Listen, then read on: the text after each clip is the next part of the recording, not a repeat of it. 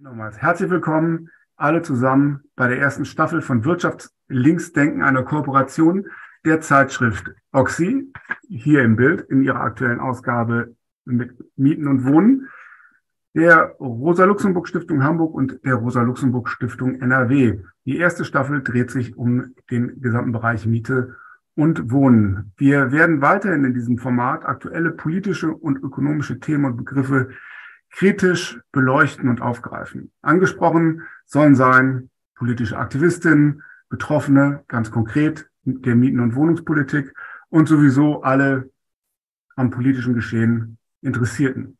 Heute beginnen wir diese Reihe. Die im ersten Auftakt macht Stefan Kaufmann mit dem Thema Wohnen und Marx und Engels.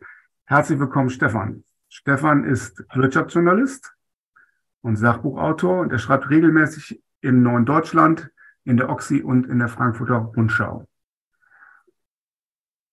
Die erste Frage dreht sich darum, dass jedes Jahr wieder über erneut gestiegene Mieten und Wohnungspreise berichtet wird. Als Ursache wird dabei oft gesagt, dass Wohnraum immer mehr als Investitions- und Spekulationsobjekt angesehen wird. In diesem Zusammenhang ist von einer Finanzialisierung des Immobiliensektors die Rede. Was bedeutet das, Stefan? Ja, hallo auch nochmal von mir. Vielen Dank für die Einladung. Kurze Anmerkung. Das Neue Deutschland heißt ja ND, das heißt ja nicht mehr Neues Deutschland. Ähm, Finanzialisierung des Wohnungssektors. Was heißt das? Ähm, das ist ein unscharfer Begriff. Es gibt ihn in, es gibt ihn in vielen Bereichen. Es ist auch von der Finanzialisierung der Wirtschaft überhaupt die Rede und auch von einzelnen Bereichen, eben dem Immobiliensektor. Finanzialisierung des Immobiliensektors bedeutet erstmal im Allgemeinen, dass Finanzinvestoren immer mehr Immobilien erwerben. Finanzinvestoren, das sind Aktiengesellschaften wie Vonovia, Immobilienfonds, aber auch Banken, Versicherungen oder Vermögensverwalter wie der, die große, der große US-Vermögensverwalter Blackstone, der, glaube ich, inzwischen der größte private Vermieter ist in den USA. Ähm, das sind quasi große Kapitalsammelstellen, die aus der ganzen Welt Geld von Anlegern einsammeln und es in der ganzen Welt investieren, eben auch in Immobilien. Ähm, dadurch, dass diese, dass diese Investoren, diese Finanzinvestoren Geld weltweit einsammeln von Anlegern und auch weltweit investieren, machen sie tatsächlich machen Sie tatsächlich aus etwas so standortgebundenem wie einer Immobilie, machen Sie quasi eine, ein, ein, weltweit, ein weltweit handelbaren Vermögensgegenstand. So kann dann quasi auch ein US-amerikanischer Pensionsfonds sich äh, im, im Berliner Immobilienmarkt einkaufen. Das ist quasi, wird zu einer, eine Immobilie wird zu einer weltweiten Anlage. Ähm, die Kritik an der Finanzialisierung, also an der wird die Kritik geäußert, dass sich dadurch die Verhältnisse auf dem Immobilienmarkt verändern. Es setzt sich eine Art, wird gesagt, es setzt ja eine Logik der Finanzmärkte auch an den Immobilienmärkten durch. Die Immobilien, die Immobilien werden von den Finanzinvestoren betrachtet als reine, als reine Renditeobjekte. Und das bedeutet, dass das Ziel wird durchgesetzt, möglichst hohe Mieteinnahmen oder eben möglichst hohe Preise, wobei beides immer zusammenhängt bei Immobilien, weil je höher die Mieteinnahmen, desto höher der Immobilienpreis. Ne? Das, ist, das ist bei Immobilien so. Da bemisst sich der Preis nach den Einnahmen, die man daraus erzielen kann. Daher, je höher die Mieteinnahmen oder je mehr die Mieteinnahmen steigen, umso mehr steigt auch der Preis. Und es gilt natürlich auch umgekehrt. Je höher der Preis, umso höher müssen auch die Mieteinnahmen sein, um den gestiegenen Preis für den Investor zu rechtfertigen. Ähm, eine weitere, ein weiterer Punkt ist, dass sich Immobilien durch die Finanzialisierung oder durch den Einstieg internationaler Finanzinvestoren nicht nur, dass dadurch nicht nur eine Art weltweit handelbarer Vermögensgegenstand wird, sondern dieser Vermögensgegenstand Immobilie muss sich auch als Anlageobjekt mit allen anderen Investments vergleichen, mit Aktien, mit Anleihen, mit Rohstoffen und so weiter. Immer streng nach der Anlegerlogik wenn Aktien zehn Prozent bringen, dann muss meine Immobilie aber auch zehn Prozent bringen, weil sonst habe ich quasi Geld aus dem Fenster rausgeschmissen. Ähm, das ist, das ist im Wesentlichen, was man unter Finanzialisierung des Immobiliensektors verstehen kann. Und daraus folgt natürlich, dass quasi die Investoren, die besonders hohe Mieteinnahmen und steigende Preise haben wollen, die natürlichen Gegner sind. Die natürlichen Gegner sind von Leuten, die in so einer Wohnung bloß wohnen wollen, nämlich mehr oder weniger wir. Und deswegen schrieben auch zwei Autoren von einem halben Jahr, glaube ich, in einem Standpunkt der Rosa-Luxemburg-Stiftung den, den schönen Satz, die Wohnung, die Wohnung als Finanzanlage steht im Widerspruch zum Menschenrecht auf Wohnen. Das was würde mir im Moment zur Finanzialisierung einfallen? Gut, worüber auch viel geredet wird, ist, dass es an diesen internationalen Immobilienmärkten, die du erwähnt hast, Spekulationsblasen gäbe, vor denen man sich in Acht nehmen müsse. Was ist eigentlich da dran und woher kommt diese Gefahr? Und könnten wir uns nicht eigentlich freuen, wenn die Immobilienpreise einbrechen? Ja, na, ja, nein. Also tatsächlich, tatsächlich äh, äh, wird seit einiger Zeit die Gefahr einer, einer Spekulationsblase beziehungsweise des Platzen der Immobilienblase befürchtet oder beschworen oder zum Teil auch schon festgestellt. Der britische Economist, das ist eine, eine große Wirtschaftszeitung, eine britische, warnt von einer Global Housing Horror Show. Und die Schweizer Bank Union Bank of Switzerland sieht schon glaube ich, von denen, die untersuchen verschiedene Immobilienmärkte. Und ich glaube, in der Hälfte aller Immobilienmärkte, die sie beobachten, sehen sie äh, schon die Blasenrisikozone erreicht. Insbesondere in Kanada ist es so, aber auch Frankfurt am Main äh, äh, soll schon bereits im Blasenrisiko sein. Das ist auf der einen Seite, also insofern steht anscheinend und wird zum Teil auch schon vollzogen eine Entwertung von Immobilien an. Aber das ist eigentlich, eigentlich ist es ja überraschend, weil wie schon die Wertsteigerung in Vorjahren, wie so auch die Wertminderung jetzt, jetzt ansteht, ist eigentlich was Überraschendes, weil man sagt immer, Immobilien, das doch, das verspricht doch Solidität, das ist doch Betongold, das, ähm, das müsste doch was Stabiles sein. Tatsächlich ist es nichts Stabiles. Und man muss auch sagen, dass eigentlich von den allen großen globalen Finanzkrisen in den letzten Jahrzehnten, fast allen, fallende Immobilienpreise eine Hauptrolle spielt. Zuletzt 2008 bei der großen Finanzkrise, die von dem US-Häusermarkt ausging. So, warum, warum ist das so? Warum ist das so? Das ist so, weil die Immobilien, die Immobilienmärkte auf verschiedene, über verschiedene Kanäle eng mit dem Finanzmarkt verbunden sind, Teil der globalen Finanzmärkte sind und, und äh, von diesen Finanzmärkten auch in alle möglichen Richtungen beeinflusst werden. Was meine ich damit? Was sind diese Kanäle, über die der Immobilienmarkt beeinflusst wird? Der erste Kanal liegt schlicht daran, dass Immobilien oder auch Wohnungen einfach wahnsinnig teuer sind. Immobilien sind wahnsinnig teuer. Eine Wohnung ist wahnsinnig teuer. Kein normaler Lohnarbeiterhaushalt kann sich eine Wohnung einfach so leisten. Um sie kaufen zu können, muss man einen Kredit aufnehmen. Und an diesem Kredit zahlt man normalerweise sein Leben lang ab. Den Kredit kriegt so ein normalen, normalen Menschenhaushalt dann von der Bank.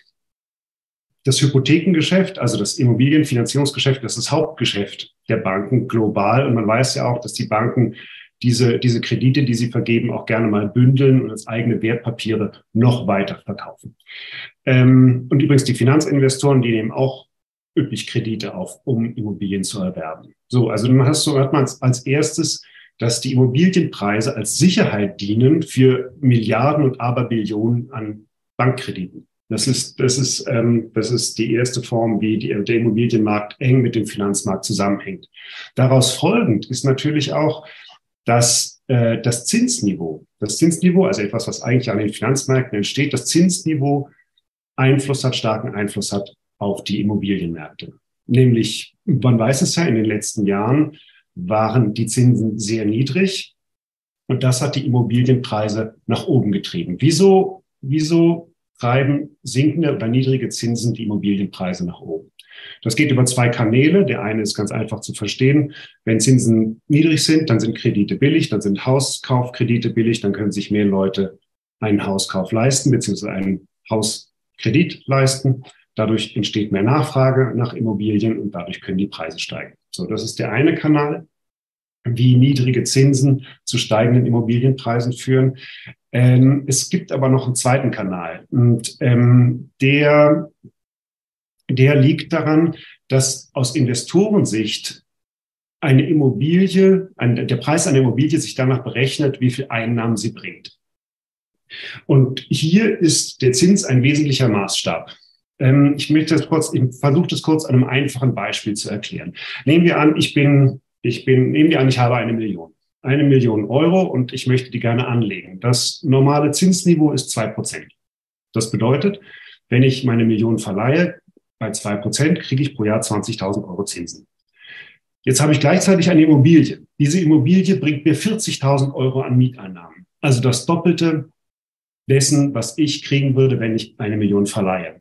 Das bedeutet, dass mein Haus auch das Doppelte wert ist. Mein Haus ist dann äh, zwei Millionen Euro wert. Ne? Nochmal sozusagen die Logik.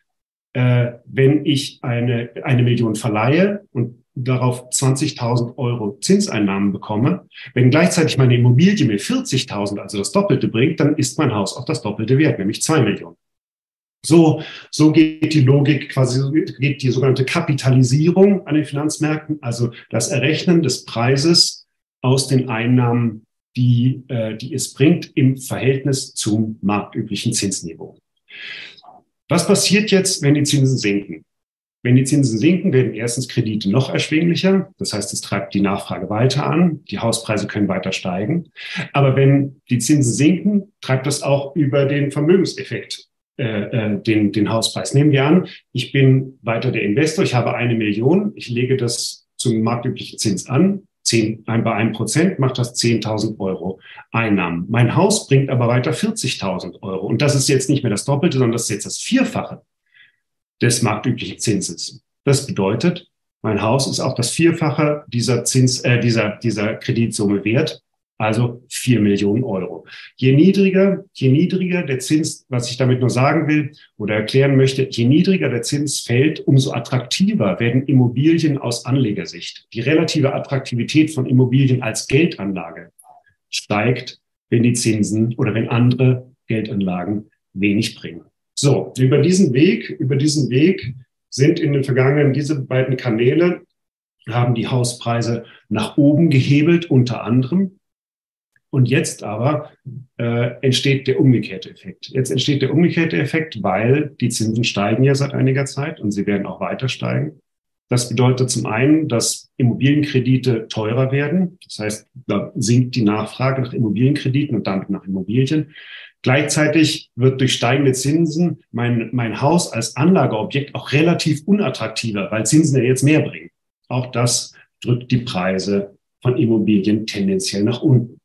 Und wenn die Immobilienpreise sinken, dann brechen nicht unbedingt die guten Zeiten an für Menschen, die in ihnen wohnen wollen. Weil erstens, was als allererstes passiert, ist eine gigantische Kapitalvernichtung bei den Leuten, bei den Anlegern, bei diesen Vermögensgesellschaften, die diese Immobilien besitzen. Da handelt es sich um wirklich gigantische Summen. Ich glaube, ich habe neulich gelesen, dass das Welt handelbare Immobilienvermögen sind 260 Billionen Dollar, also 260.000 Milliarden Dollar. Das ist doppelt so viel wie das globale Aktienvermögen. Und wenn da auch schon das, da es um wenige Prozent runtergeht, dann entsteht, dann steht eine riesige Kapitalvernichtung an. Ähm, für die, für die, für die Investoren stellt sich damit ein großes Problem, weil auf der einen Seite schrumpft ihr Vermögen, dass sie in der, das, ist das, das Vermögen, das sie in der Bilanz haben, die Bestände an Immobilien, die sie in der Bilanz bewertet haben, schrumpfen im Wert. Gleichzeitig bleiben die Schulden ja erhalten. Die Schulden bleiben gleich groß und sie werden teurer, weil die Zinsen ja steigen. Das ist, ähm, das ist das Problem, vor dem zum Beispiel Vonovia seit einiger Zeit steht. Äh, die, die Werte der Immobilien in der Bilanz gehen runter. Gleichzeitig sind die Schulden sehr hoch und müssen zum erhöhten Zins bedient werden. Was macht ein Investor in so einem Moment natürlich? Das, das die natürliche Reaktion wäre natürlich die Mieten steigen, die Mieten steigen lassen. Weil das führt erstens zu mehr Einnahmen, zweitens höhere Mieteinnahmen, höherer Hauspreis. So, also insofern äh, ist es für Vonovia richtig ein Drama, dass in Deutschland die Mieten nicht einfach so gesetzt werden können, wie man gerne möchte. Es gibt ja immer noch Bremsen dafür. Für Vonovia ist das deswegen ein großes Problem und deswegen war der Konzern auch gezwungen, Häuser zu verkaufen. Ähm, so, insofern hat man eine Kapitalvernichtung. Man hat tendenziell eine drohende hohe Verschuldung, gerade auch bei den Privathaushalten, die Kredit aufgenommen haben. Und im schlimmsten Fall kommt es dann tatsächlich zu platzenden Bankkrediten, zu einer Finanzkrise wie 2008 schon gesehen. Was ich damit sagen wollte, ist nur, dass in, in einer Welt, in der Häuser Geldanlagen sind, führen sinkende Immobilienpreise eben nicht zum guten, zum guten, schönen und zumindest einem billigeren Leben, sondern sie führen erstens möglicherweise zu einer Finanzkrise, zweitens aber auf jeden Fall zum verstärkten Bemühen der Eigentümer dieser Häuser, höhere Mieteinnahmen zu generieren. Und wenn du sagst, wenn, wenn, wie du sagst, die Preise am Häusermarkt steigen und äh, stark steigen und stark fallen, ähm, wie verhält sich das dazu, dass eigentlich im Prinzip Immobilien und Grund und Boden als etwas Solides und Stabiles angesehen werden? Ähm, sollte man demgegenüber die Spekulation damit nicht einfach schlichtweg verbieten? Zack, Deckel drauf und das war's? Ja, das ist natürlich eine schöne Idee. Das ist eine ganz schöne Idee, die Spekulation zu verbieten. Wäre bestimmt auch nicht schlecht. Äh, es ergibt sich dabei nur ein Problem. Und zwar die Spekulation, die an den Häusermärkten stattfindet, die lässt sich so einfach gar nicht verbieten. Schlicht aufgrund der Tatsache, dass der gesamte kapitalistische Häusermarkt auf Spekulation beruht. Ähm, der beruht auf Spekulation noch bevor der erste Immobilienfonds oder der erste Vermögensverwalter diesen Markt betreten hat. Spekulation ist quasi die Basis des Häusermarkts. Ähm, das möchte ich kurz erklären. Wieso ist das so? Ähm, ich hatte ja schon versucht zu erklären, der, der Preis einer Immobilie ist abhängig von den Einnahmen, die man daraus erzielt. Ne, ist ja auch logisch. Eigentum an einer Immobilie, Eigentum an Grund und Boden ist ja nichts weiter als ein Recht auf Einnahmen.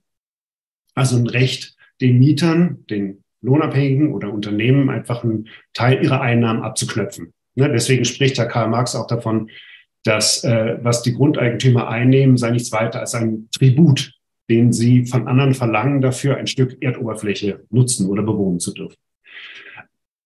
Also der Preis der Immobilie ist abhängig davon, wie viel, also damit ist der Preis der Immobilie davon abhängig, wie viel Geld die Mieter machen, wie viel Geld sie verdienen, als Lohn oder als Gewinn.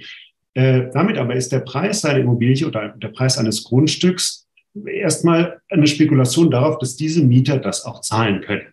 So. Aber das kann man ja noch irgendwie versuchen, äh, halbwegs solide sich auszurechnen. Nun sind Grund und Boden oder Immobilien aber nicht bloß ein Anrecht auf Einnahmen, sondern ein Anrecht auf künftige Einnahmen. Ja, hier kommt eine Erwartung ins Spiel. Das ist der zweite Moment der Spekulation. Ähm, das bedeutet, der Preis einer Immobilie hängt daran, an der Erwartung, wie sich die Einnahmen der Mieter entwickeln werden. Und das wird jetzt schon sehr viel, sehr viel, sehr viel dehnbarer. Da sind Fragen wie, wie wird sich die allgemeine Konjunktur entwickeln? Werden die Löhne steigen? Werden die Gewinne steigen? Gewinnt die Gegend, in der mein Haus steht, vielleicht eine Attraktivität? Ziehen wohlhabende Mieter hin und ziehen arme Mieter weg und so weiter und so fort? Diese ganzen Erwartungen spielen jetzt rein in den Preis, in den Preis einer Immobilie Ihr Preis errechnet sich quasi dadurch durch ein auf in die Zukunft hochrechnen erwarteter Einnahmen. Diese, diese Erwartung in die Zukunft bildet aber schon den Preis heute. Der beruht auf dieser Spekulation. Und es kommt übrigens noch ein dritter Moment der Spekulation dazu, weil auch das da habe ich, habe ich versucht zu erklären.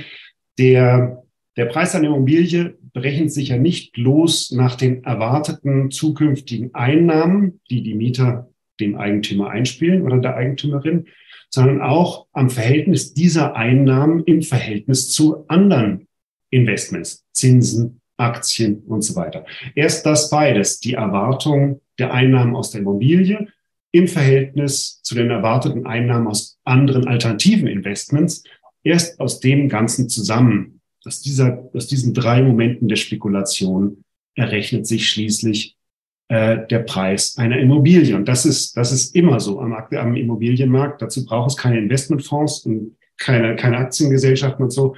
Das ist einfach, so, so funktioniert das bei einem kapitalistischen Gut, das keinen Produktionspreis hat, das einfach alleine eine Geldanlage ist und sich deswegen nach der eigenen, der Preis dieser Geldanlage sich immer nach der eigenen erwarteten Rendite bemisst im Verhältnis zur Rendite aus anderen Investments. Und diese, diese Spekulation, die kann man quasi nicht verbieten. Das ist die Basis des Marktes. Die kann man einengen. Die kann man einengen durch Mietpreisdeckel, Mietpreisbremse und so. Da kann man sozusagen dieser Spekulation einen Deckel obendrauf setzen, aber man kann sie nicht grundsätzlich verbieten. Und übrigens auch, wenn man sie einengt, darf man sie nie so weit einengen, dass Grund und Boden oder Immobilien für Investoren unrentabel werden, weil damit, damit würde quasi der Markt kaputt gemacht.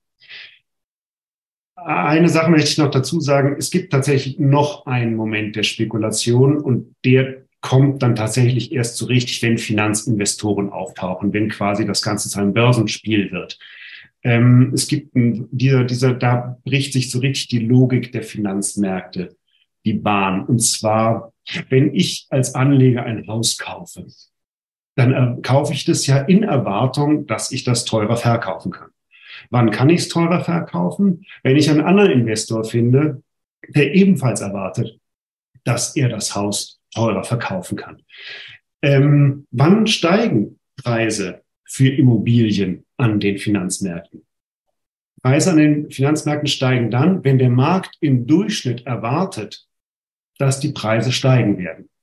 Insofern handelt es sich, wenn die Immobilie erst so richtig Teil des Finanzmarktes ist, eigentlich darum, dass sich, dass, dass, dass sich die Preise für Immobilien bilden gemäß der erwarteten Erwartungen des Marktes. Ne, das ist quasi so, stehen sich alle Marktteilnehmer gegenüber und versuchen aus Preisbewegungen, Zinsbewegungen und so weiter äh, äh, herauszulesen, wie sich die Markterwartung bezüglich des Immobilienmarktes entwickeln wird. So, das ist dieser, dieser, dieser Irrsinn, in dem sozusagen alle Finanzanleger sich nur noch gegenseitig belauern und gucken, wie sich wohl die Erwartung des Marktes entwickeln wird, weil nach den Erwartungen des Marktes äh, richten sich dann auch die Preise. Das ist eine Besonderheit, sozusagen dieser weitere Dreh ist eine Besonderheit dessen, wenn Immobilien tatsächlich ganz normaler Teil des Finanzmarktes werden. Aber alle anderen, äh, die, die, die, die prinzipielle Form der Kapitalisierung ist aber immer gleich. Also sprich, dass sich die, der Preis der Immobilie aus den erwarteten Einnahmen dieser Immobilien äh, bemisst. Und das ist eine Spekulation. Das ist eine Spekulation für sich. Ähm, insofern, insofern würde ich nochmal sagen zu dem Satz vorhin aus dem, aus dem Standpunktepapier der Rosa-Luxemburg-Stiftung, die Wohnung als Finanzanlage steht im Widerspruch zum Menschenrecht auf Wohnen. Das ist auf der einen Seite natürlich richtig, das ist auf jeden Fall richtig.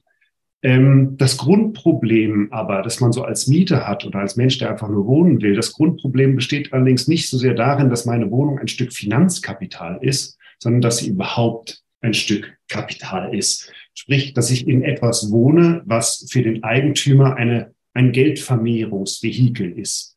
Ähm, diese, diese Eigenschaft meiner Wohnung als Geldvermehrungsvehikel, das kommt nicht erst. Diese Logik haben nicht die Finanzmärkte erfunden und nicht die Finanzinvestoren erfunden. Das ist tatsächlich, das ist tatsächlich immer so. Und übrigens dazu kommt noch auch die Bemerkung, möchte ich noch machen, meine, meine Wohnung ist ein Stück Kapital für den Besitzer. Das bedeutet, dass die Miete möglichst hoch sein muss. Aber nicht nur meine Wohnung ist ein Stück Kapital, sondern mein Lohn ist es auch. Mein Lohn ist ja auch ein Stück Kapital, und zwar das Kapital meines Arbeitgebers das sich für ihn rentieren soll.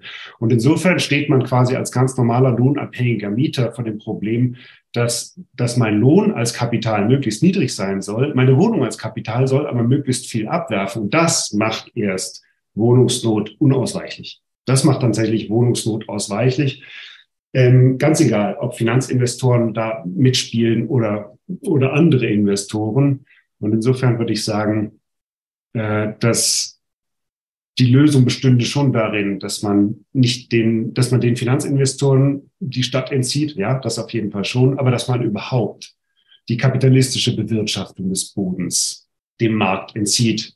Und vielleicht ja die Bewirtschaftung der Lohnarbeit auch, aber das ist vielleicht noch ein Stück hin. Aber auf jeden Fall sollte man das mit Wohnraum, denke ich, schon tun. Vergesellschaftung wäre eine Möglichkeit dazu. Vielen Dank, Stefan, für diese treffenden Antworten und Ausführungen auf große Fragen. Die nächsten Folgen dieses digitalen Formats Wirtschaft links denken von Oxy, der RLS Nordrhein-Westfalen, der RLS Hamburg, kommen jeweils an den nächsten Montagen, immer um 18 Uhr. Meldet euch an unter anmeldung at rls-hamburg.de. Am 23. Januar sprechen wir mit Jörg Franzbecker von der neuen Gesellschaft für bildende Kunst zur Frage, wer ist mein Vermieter? Was nicht unab, äh, un, äh, was notwendig ist zu wissen für die Frage, wie mein Wohneigentum oder da die Wohnung, in der ich bin, kapitalisiert wird oder nicht. Am 30. Januar sprechen wir mit Katrin Lomscher, der ehemaligen Berliner Stadtentwicklungssenatorin, über die Frage Eigentum oder äh, Enteignung oder Eigenheim und so lange schaut vorbei bei oxyblog.de, bei nrw.rosalux.de, bei hamburg.rosalux.de und folgt uns auf Facebook und Instagram. Danke für euer Interesse, sagt es weiter, bleibt gesund und tschüss.